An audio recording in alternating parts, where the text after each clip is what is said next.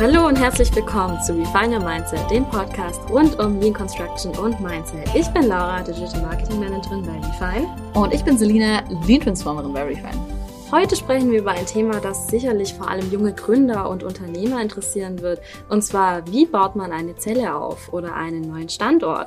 Dafür haben wir heute unsere Schweizer Experten da. Und zwar Johannes Pitterle, Head of Refine Schweiz und Aldo Renz, Lean Transformer, ebenfalls in der Schweiz. Die beiden werden darüber berichten, was ihre Erfahrungen beim Zellenaufbau sind. Hallo ihr beiden. Hallo. Hi.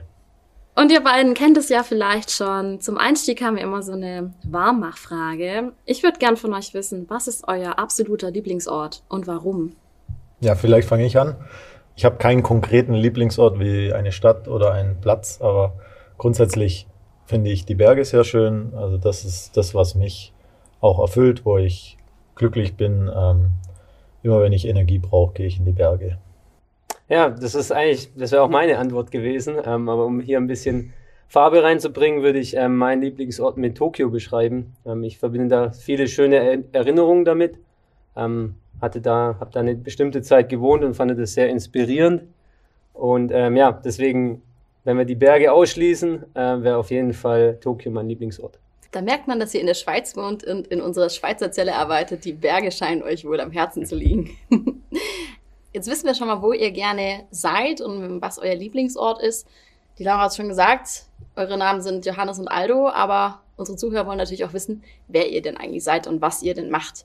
Ich würde mal sagen, Johannes, wollen wir mit dir starten?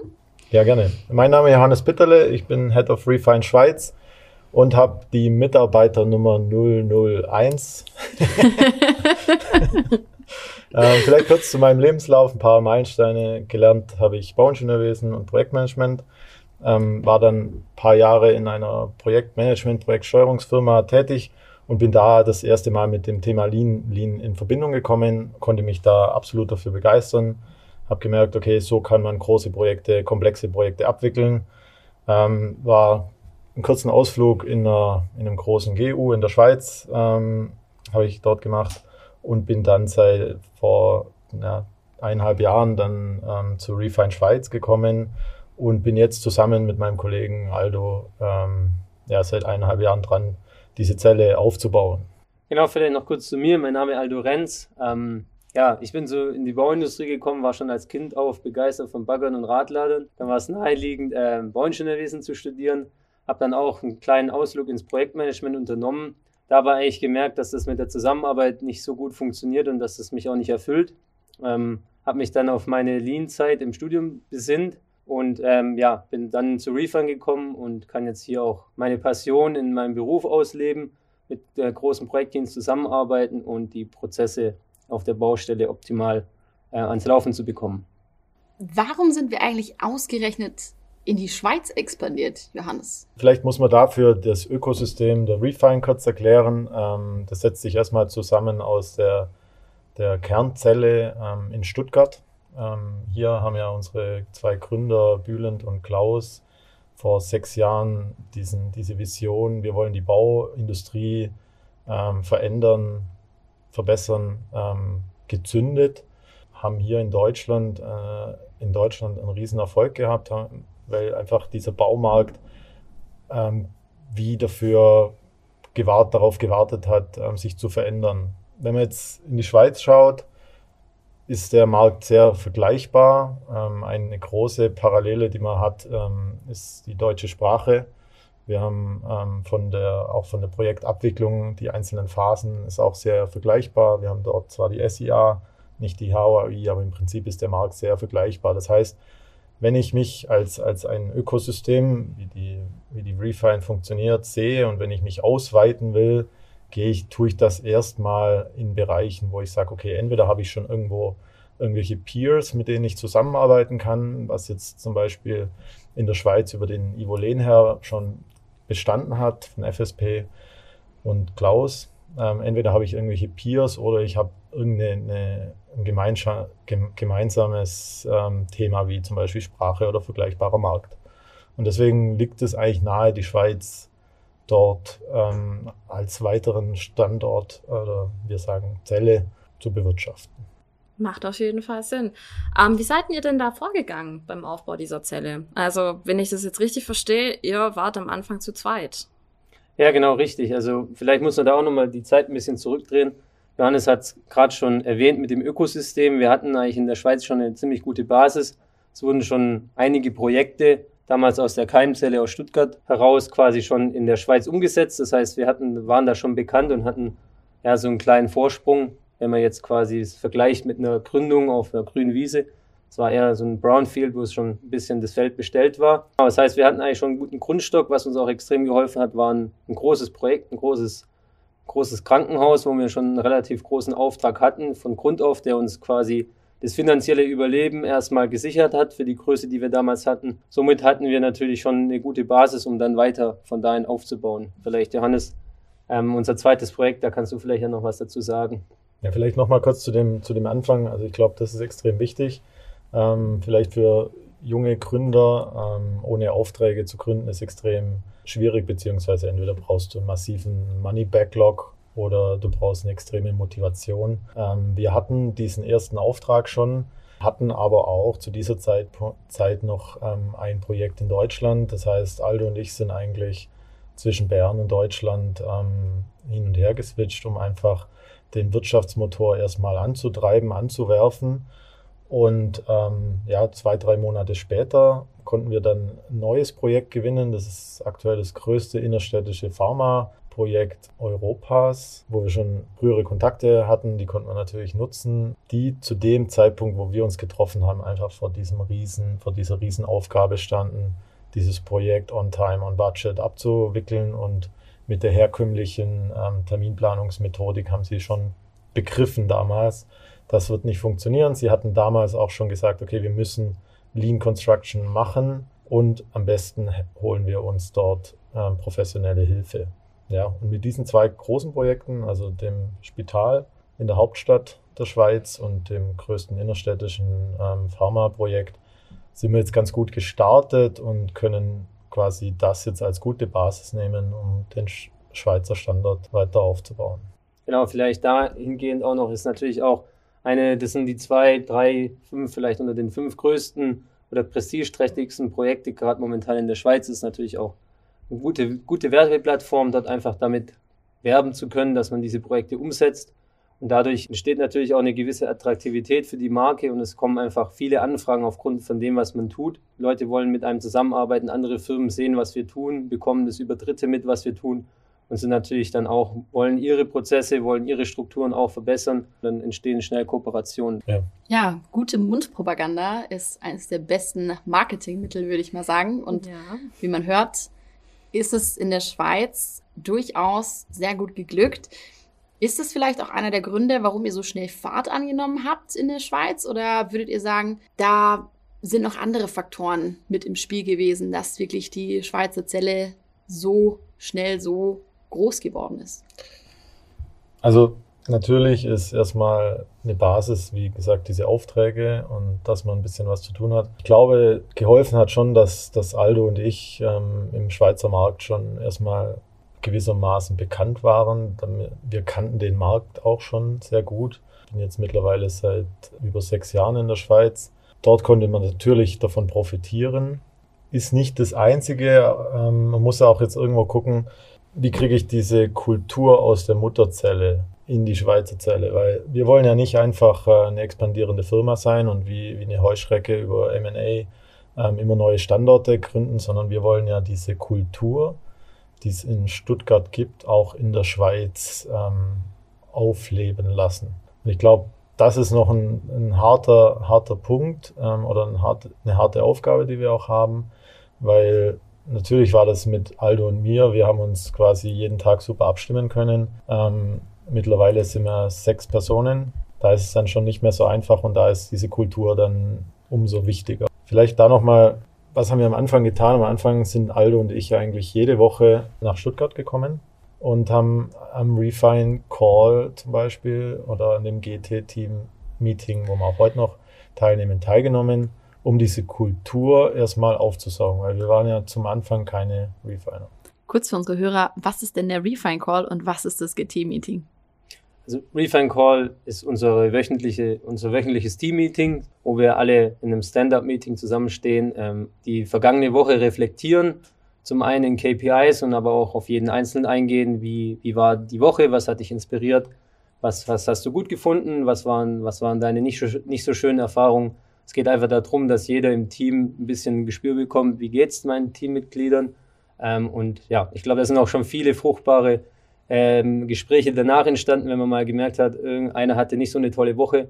Man kann dann immer dann eigentlich kann gute Tipps bekommen oder auch geben, wie man das dann, dann besser verarbeitet. Ähm, und das GT-Meeting ist die Abkürzung für das Governance-Team, so wie der Name auch schon sagt, bisschen Englisch. Ähm, Geht es einfach darum, die, ja, die strategische Führung der Firma, dort sind bei uns auch die Mitarbeiter involviert, ist einmal im Monat und ähm, ja, da diskutieren wir und treffen wir Entscheidungen, die genau wichtig dann sind für die, für die Weiterentwicklung des Refine-Ökosystems. Genau, und da, wie der Johannes auch schon gesagt hat, wir sind am Anfang wirklich jeden Freitag nach Stuttgart gefahren und ähm, ich glaube, das ist auch einer so der Key Points, dass man da, um die Kultur aufzubauen, das einfach den extra Effort äh, ja, braucht. Man muss da einfach dem sich bewusst sein, eine Kultur fällt nicht einfach vom Himmel, dafür muss jeder was tun. Ähm, und genau, also da nach, nach Stuttgart zu kommen, war elementar, finde ich. Auch einfach die Abläufe kennenzulernen. Hier war das alles ja schon sehr gefestigt. Johannes hat es vorher gesagt, Refine gibt es schon sechs Jahre. Da konnten wir einfach extrem viel lernen, wissen, wie die Prozesse funktionieren und ähm, zum Beispiel eine Workshop-Vorbereitung, die funktioniert in Stuttgart genauso wie in der Schweiz. Da brauchen wir nicht das Rad neu erfinden. Ähm, aber um das kennenzulernen, muss man da einfach auf Tuchfühlung gehen und ja, da muss man einfach ein bisschen Aufwand reinstecken. Das zahlt sich dann definitiv aus. Mhm. Also das war für mich auch ähm, am Anfang ein mega Boost, den wir dort bekommen haben, weil Aldo und ich haben ja beide schon diese Lean-Erfahrung gehabt in früheren Projekten und da haben wir gelernt, wie, wie Refine den Ansatz wählt und wie, wie intensiver dieser Ansatz ist und wie, wie stärker dieser Ansatz ist und konnten wir einfach, einfach für uns auch das lernen und aufsaugen. Also es war elementar, denke ich. Johannes, du bist doch der Head of Refine Schweiz. Welche Rolle übernimmst du da, beziehungsweise was für Funktionen hast du denn da mit dieser Rolle überhaupt? Also Head of Refine Schweiz, dafür muss man vielleicht nochmal ähm, ausholen, das Refine-Ökosystem ähm, verstehen. Es gibt ja diese, diese Kernzelle oder die Keimzelle, in der die ganzen Kulturen und, und Produkte verankert sind. Und ähm, als Head gibt es eigentlich erstmal so eine Funktion des Brückenkopfs. Das heißt, man muss im neuen Markt verankert sein, das erstmal über sein Netzwerk. Man muss ihn verstehen, den Markt. Äh, man muss wissen, wo sind dort äh, mögliche Kunden. Ähm, das ist so, sage ich mal, die, die erste wichtige äh, Funktion. Und dann gibt es noch unternehmenstypische Themen, wo zum Beispiel ähm, die, die Mitarbeiterfindung reinkommt. Ähm, auch der Businessplan werde, spreche ich quasi mit unseren Gründern durch. Ähm, dort gibt es gewisse Ziele. Diese Ziele muss ich erreichen, ja, sollte ich erreichen. Bisher gelingt uns das ganz gut, würde ich sagen. Und ja, ein bisschen Backoffice kommt noch dazu. Ähm, das ist so immer mein, mein Lieblingsthema, aber das gehört einfach auch dazu. Das sind dann immer, wie der Aldo sagt, die Extrameilen, die wir gehen müssen. Das ist dann natürlich auch noch ein Thema. Ähm, wie kriegt man schon allein ein MacBook? Ja, ja, also es sind so simple Dinge, aber es ist einfach nicht so einfach. Du musst erstmal, es ist sehr einfach, aber aus Unternehmen, ich war ja vorher kein Unternehmer in dem Sinne und es ist doch nochmal was anderes, wie wenn du das einfach über eine interne Abteilung dir einen neuen MacBook bestellst oder wie du einfach schauen musst, okay, wie kann dieses Unternehmen in den nächsten paar Jahren MacBooks bekommen? Mhm. Jetzt machen wir viel Werbung für MacBooks, wir lieben sie. Ähm, wir kaufen natürlich keine MacBooks, aber genau. Ja, Johannes, das hört sich nach sehr viel Arbeitsaufwand und sehr viel Verantwortung auf deinen Schultern an. Inwieweit unterstützt dich der Aldo da in seiner Rolle? Ich sag mal, ohne Aldo wären wir heute nicht dort, wo wir sind. Ähm, Im ersten Monat war ich noch ohne Aldo unterwegs. Ähm, da hatte ich dann noch viel Unterstützung aus der deutschen Berater, aus dem deutschen Beratertrupp und ähm, dann kam Aldo und wir haben eigentlich so die ersten sechs Monate, würde ich sagen, zusammen Projekte gemacht, ähm, intensiv sind da wirklich zusammen die ganze Zeit im Auto oder im Zug unterwegs gewesen, ähm, von Stadt zu Stadt, von Projekt zu Projekt und äh, war, war echt mega cool. Ist noch cool, aber Aldo hat sich natürlich auch entwickelt. Aldo hat seine eigenen Projekte in den Lead bekommen und ähm, ja, zieht sich dort jetzt seine eigene, seine eigene Truppe an. Genau, also am Anfang haben wir viel zusammen gemacht und jetzt ist eigentlich erst so versuchen wir übergeordnet immer zu schauen, hey Aldo, Johannes, hey, passt das, die nächsten paar Wochen sind wir safe? Gibt es noch irgendwelche Themen? Also versuchen uns da irgendwo Vier-Augen-Check zu machen, einfach, dass, dass das alles funktioniert. Also da ist, denke ich, Aldo sehr, sehr wichtig. Der Johannes hat es ja schon angerissen, Aldo, was ungefähr deine Rolle ist, ihr beide als Dream Team. Wie würdest du deine Rolle beschreiben? Ja, also wie gesagt, ich bin ja die 002 dann in dem Fall. ähm, und ja, also. Sind wir schon bei 007? Fast, bald. Der Robin wird 007. Robin wird 007. Das, das müsst ihr zelebrieren entsprechend. der, kriegt auf, der kriegt auf jeden Fall den Namen. Die Metgun. nee, warte, den lassen wir aus, den verkaufen wir. Diese Nummer die verkaufen. Ja, also wie, der, wie Johannes schon gesagt hat, ist, meine Rolle ist, ja, also erstmal bin ich natürlich da, dann auch Johannes den Rücken frei zu halten ähm, bei den ganzen Themen, die er zusätzlich noch hat. Ähm, die betreffen mich nicht jetzt nicht immer unbedingt. Ähm, manche Sachen ist es für die Zukunft sicherlich interessant. Bei manchen Dingen bin ich auch froh, dass ich nichts damit zu tun habe. Wahrscheinlich eher die Backoffice-Sachen, aber wir gehören halt auch dazu. Ja, deswegen, ich bin hauptsächlich eigentlich in der Projektarbeit tätig ähm, und genau, also da versuche ich einfach immer möglichst viel dann eigentlich auch vom Johannes wegzuhalten, was das ganze Organisatorische betrifft, weil ähm, ja, ich weiß, wir haben alle viel zu tun und äh, das ist ja dann auch schluss, schlussendlich als, als Project Owner die Verantwortung von der, von der Person, die Probleme bis zum größten, also zum größten Teil selber zu lösen und dann nur im äußersten Fall mit dem Projektsponsor ähm, dann ja in Kontakt zu treten oder in, in Austausch zu gehen, zu überlegen, was man macht. Weil man lernt ja eigentlich auch aus den Herausforderungen. Äh, man muss selber auch Fehler machen. Ich glaube, das ist ähm, ein großes Thema, das irgendwie nicht mehr so präsent ist in der Gesellschaft. Äh, ja, ich meine, kann sich ja jeder erinnern, Fahrradfahren lernen, da ist man oft hingefallen, das hat oft wehgetan, aber ich glaube, jetzt mittlerweile sitzt jeder einigermaßen ordentlich drauf. Das ist auch im Berufsleben nichts anderes. Man muss da auf gut Deutsch mal auf die Schnauze fallen und dann weiß man, was man besser machen kann das nächste Mal. Also wir hatten am Anfang schon unsere Fahrrad-Lernsituation. Äh, ja, ähm, darauf aufbauen, was war denn da in eurer Entwicklungsreise das Verrückteste, was euch da überhaupt passiert ist? Ja, das du das glaube ich nicht. also ich glaube, es war ein Tag, ähm, an den wir uns beide noch extrem erinnern. Er hat angefangen in Basel, da hatten wir einen Workshop morgens. Ähm, wir hatten dann mittags eine Akquise ähm, mit einem sehr interessanten Bauherren im Zentrum der Schweiz. Ich will jetzt die Stadt nicht sagen, ich will den Bauherren auch nicht bloßstellen. Ähm, die Akquise hat mir einfach diese Woche noch nicht geschafft, richtig vorzubereiten, haben dann quasi auf dem Weg von, von Basel zu den Bauherren die Präsentation noch vorbereitet. Es hat dann am Ende so ausgesehen, dass wir irgendwo am Bahnhof saßen, ähm, auf, dem, auf dem Gepäck, das wir hatten, weil wir sind an dem Tag noch weitergereist, noch irgendwie diese Präsentation zusammengebastelt haben, ähm, von der nachher keiner was wissen wollte. Das oh. war so dieses oh Fahrradfahren lernen Moment.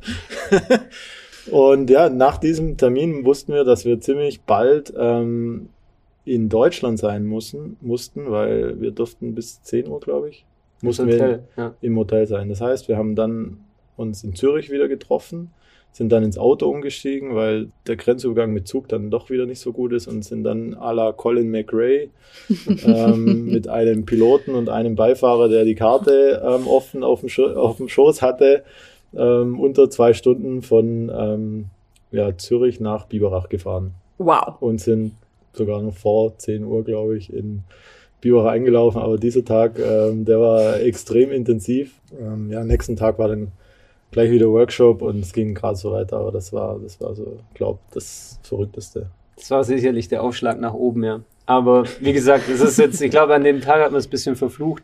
Jetzt kann man drüber lachen und ähm, man weiß, dass es leistbar ist äh, falls es auch wiederkommt. Von dem her, glaube ich, schlussendlich eine super Erfahrung gewesen, war sehr spannend. So viele Eindrücke an einem Tag, das ist sicherlich auch nicht der Standard. Das ist sicherlich auch nicht jeden Tag gut, aber ab und zu. Was, was uns dort schon geholfen hat, war die extreme professionelle Art, wie Refine die Workshops vorbereitet. Du kommst dorthin, du vertraust deinen Prozessanalysten, die den Workshop vorbereitet haben, mit dir zusammen natürlich und du machst quasi nur den Koffer auf, du machst den Laptop an, schließt es an und legst los. Du kannst innerhalb von, von zehn Minuten ähm, einen Workshop beginnen und keiner, keinem ist klar, dass du eigentlich gerade irgendwo voll im, im Hustle oder im Trouble bist. Ähm, das, das hat uns sicher geholfen in diesem in diesen Zeiten. Ja, definitiv. Richtige Kamikaze-Fahrt habt ihr da hingelegt.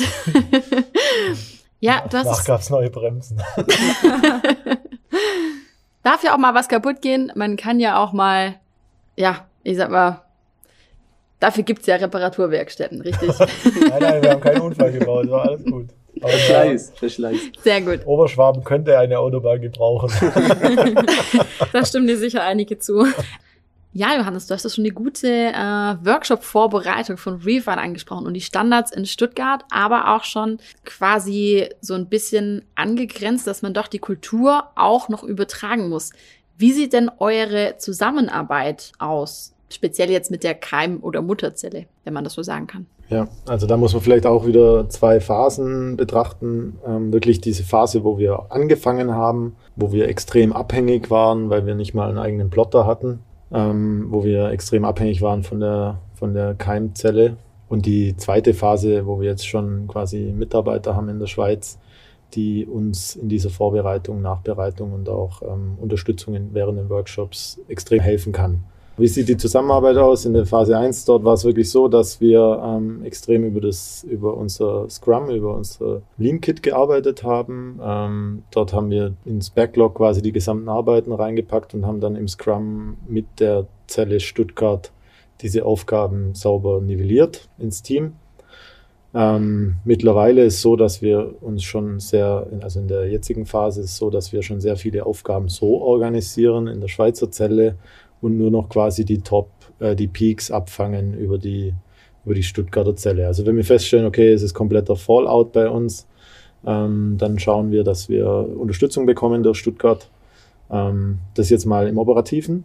Und dann gibt es natürlich noch die Themen, die, was der Aldo vorhin angesprochen hat, im Governance-Team. Ähm, diese Zusammenarbeit, die ist extrem intensiv, weil wir versuchen, oder nicht versuchen, ähm, die Refine hat schon diese Idee, dass wir dort uns gleich entwickeln. Natürlich ein bisschen marktspezifisch, also man muss schon auch sehen, dass vielleicht für unsere deutschen Zuhörer die Schweiz ist Ausland. Es ist nicht nur eine andere Sprache, nicht nur eine andere Währung, es ist wirklich eine andere Kultur.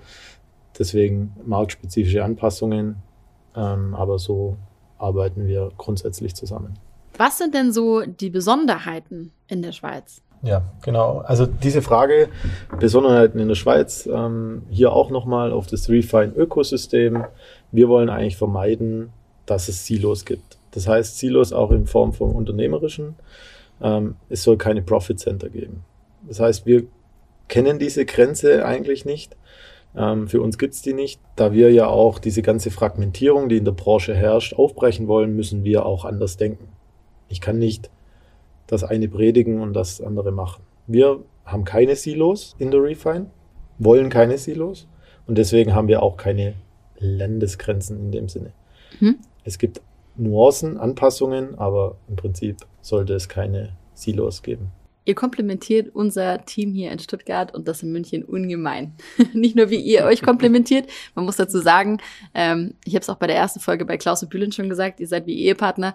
Ist bei euch auch beide so. Bei manchen Aussagen, die der Johannes tätigt, nickt der Aldo und dann nixen sie beide wieder sich selber zu. Also ihr seid ja wirklich ein, eingespieltes Team. würde ich sagen. Absolut. Jetzt aber nochmal vom Erfolg und auch vom Teamerfolg zu den Challenges. Ich meine, es ist ja nicht einfach, sich von der Mutterzelle heraus oder der Keimzelle, wie ihr es vorhin genannt habt, zu entwickeln. Was sind denn da so die Herausforderungen? Also die größten Herausforderungen ist tatsächlich, ich lebe jetzt seit vielen Jahren in der Schweiz und die Schweiz ist am Ende doch wirklich eine andere Welt und dass das oft hier nicht verstanden wird. Das ist wirklich die größte Herausforderung. Ähm, ein kleines Beispiel, es gibt in der Schweiz kein Scharfess und ich bekomme immer wieder Dokumente mit Scharfess. Das sieht man, okay, es ist doch eine andere Kultur und es ist wichtig, diese andere Kultur auch zu verstehen, um dort dafür zu arbeiten. Ich glaube, das ist so ein, ein wichtiger oder ein Element. Ja, also sicherlich die, der kulturelle Aspekt, ähm, der eine Herausforderung ist, weil natürlich nicht alle, alle Mitarbeiter in der Keimzelle da die Erfahrung haben, woher auch. Ich meine, die bekommt man nur, wenn man das in der Schweiz Projekte macht oder dort lebt.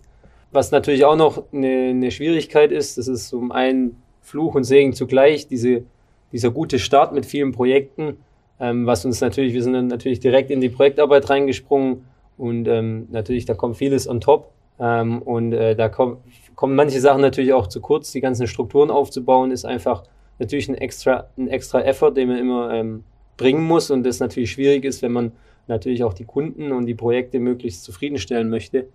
Äh, das ist auf jeden Fall auch eine große Challenge, ähm, aber wir sind ja eine Lean Company und deswegen wurde da vieles auch ja nach dem Pull-Prinzip eigentlich gemacht. Also wir haben Strukturen geschaffen, dann wenn wir sie gebraucht haben, nicht, dass sie einfach da sind.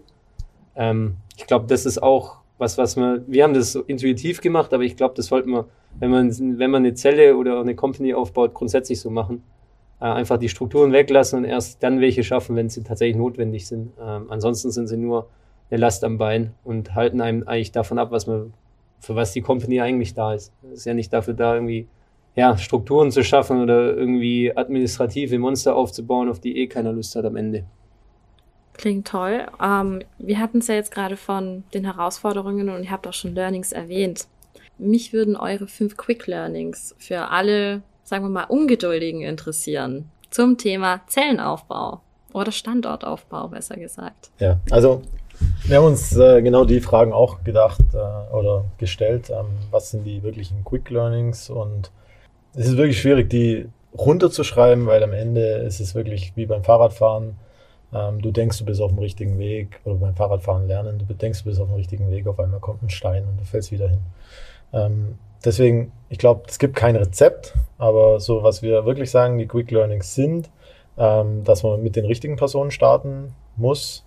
Also Personen, die auch bereit sind, diese extra Meile zu gehen. Ähm, bevor du startest, äh, musst du ein gewisses Grundnetzwerk haben. Also es ist extrem schwierig, glaube ich, wenn wir jetzt sagen, wir gehen jetzt in, nach Buenos Aires und bauen da dasselbe auf, weil dann werden wir erstmal ganz, ganz andere Aufgaben haben. Dann müssen wir uns erstmal vernetzen.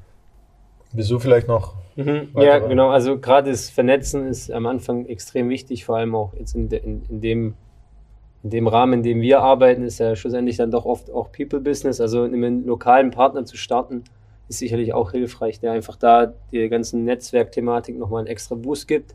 Das ist einfach was, um das du dich nicht kümmern kannst und du kannst dann die Projekte machen. Genau, was vielleicht auch noch so ein kleiner Side-Fact ist, man braucht auch nicht unbedingt ein Büro. Also die ersten zwei Monate hatten wir, wir hatten zwar eins, aber haben es eigentlich nicht wirklich benutzt, weil wir nur unterwegs waren. Also man kann auch da gut in einem Coworking Space äh, starten, wo man sich einfach dann einen Schreibtisch mietet, wenn man den mal braucht. Also das ist jetzt, äh, wenn man sich jetzt darauf fokussiert, hey, ich will jetzt ein super Büro in super Lage, das ist dann auch wieder der falsche Fokus, weil dem, wenn du dort sitzt, wenn, wenn es dir da gefällt, dann hast du schon den ersten Fehler gemacht, weil da verdienst du als Beratung wahrscheinlich wenig Geld. Mhm. Außer es ist Corona, dann ist natürlich alles ein bisschen, bisschen anders. Da kann man da sicherlich auch Geld verdienen und ähm, mit Personen in Interaktion treten, aber normalerweise ist man ja unterwegs. Das heißt, das Büro sollte nicht der erste Fokus sein. Genau, da war vielleicht ein, ein guter Spruch vom, vom Klaus. Ähm, am besten brauchen wir diesen Arbeitsplatz gar nicht, dann läuft das Geschäft, weil dann sind wir bei der, beim Kunden. Ähm, Stimmt. Und absolut. so war es wirklich, ich glaube, das erste halbe Jahr waren wir fast gar nicht in unserem Büro. Also da war wirklich, das waren bezahlte, bezahlte zwei leere Tische. ähm, jetzt durch das, dass wir halt mittlerweile schon sechs Mitarbeiter sind und dann doch ein gewisses ähm, Mitarbeiterpensum dort geleistet wird, ähm, macht es schon immer mehr Sinn und jetzt sind wir auch schon ähm, im Umbruch. Wir werden uns dort räumlich auch noch verändern. Ähm, das fünfte Quick Learning vielleicht noch wichtig für unsere Zuhörer, das Vernetzung mit einer Mutterzelle, ähm, dass man das schon sauber macht oder dass man dort sich auch immer wieder selbst hinterfragt, dass man nicht anfängt, diese Silos aufzubauen. Ich glaube, wir haben immer wieder diese Situationen gehabt in der Vergangenheit, ähm, gewisse Silos aufzubauen müssen uns da auch immer wieder selber challengen, das nicht zu tun. Ähm, diese Vernetzung, die ist, glaube ich, extrem wichtig und natürlich den Boost, den die bestehende, funktionierende Zelle schon hat, das kann, da kannst du extrem davon profitieren. Also vielleicht da nochmal kleine KPIs, die wir haben. Ähm, wie gesagt, was ich vorhin gesagt habe, 2,5 Produkte pro Berater sollten wir pro Woche bringen. Wir bringen seit einem Jahr im Schnitt neun in der Schweiz und wir sind zwei Berater. Also das funktioniert nicht alleine im Silo. Absolut. Ich meine, ich wäre auch bei dem einen oder anderen Projekt schon in der Schweiz für euch tätig.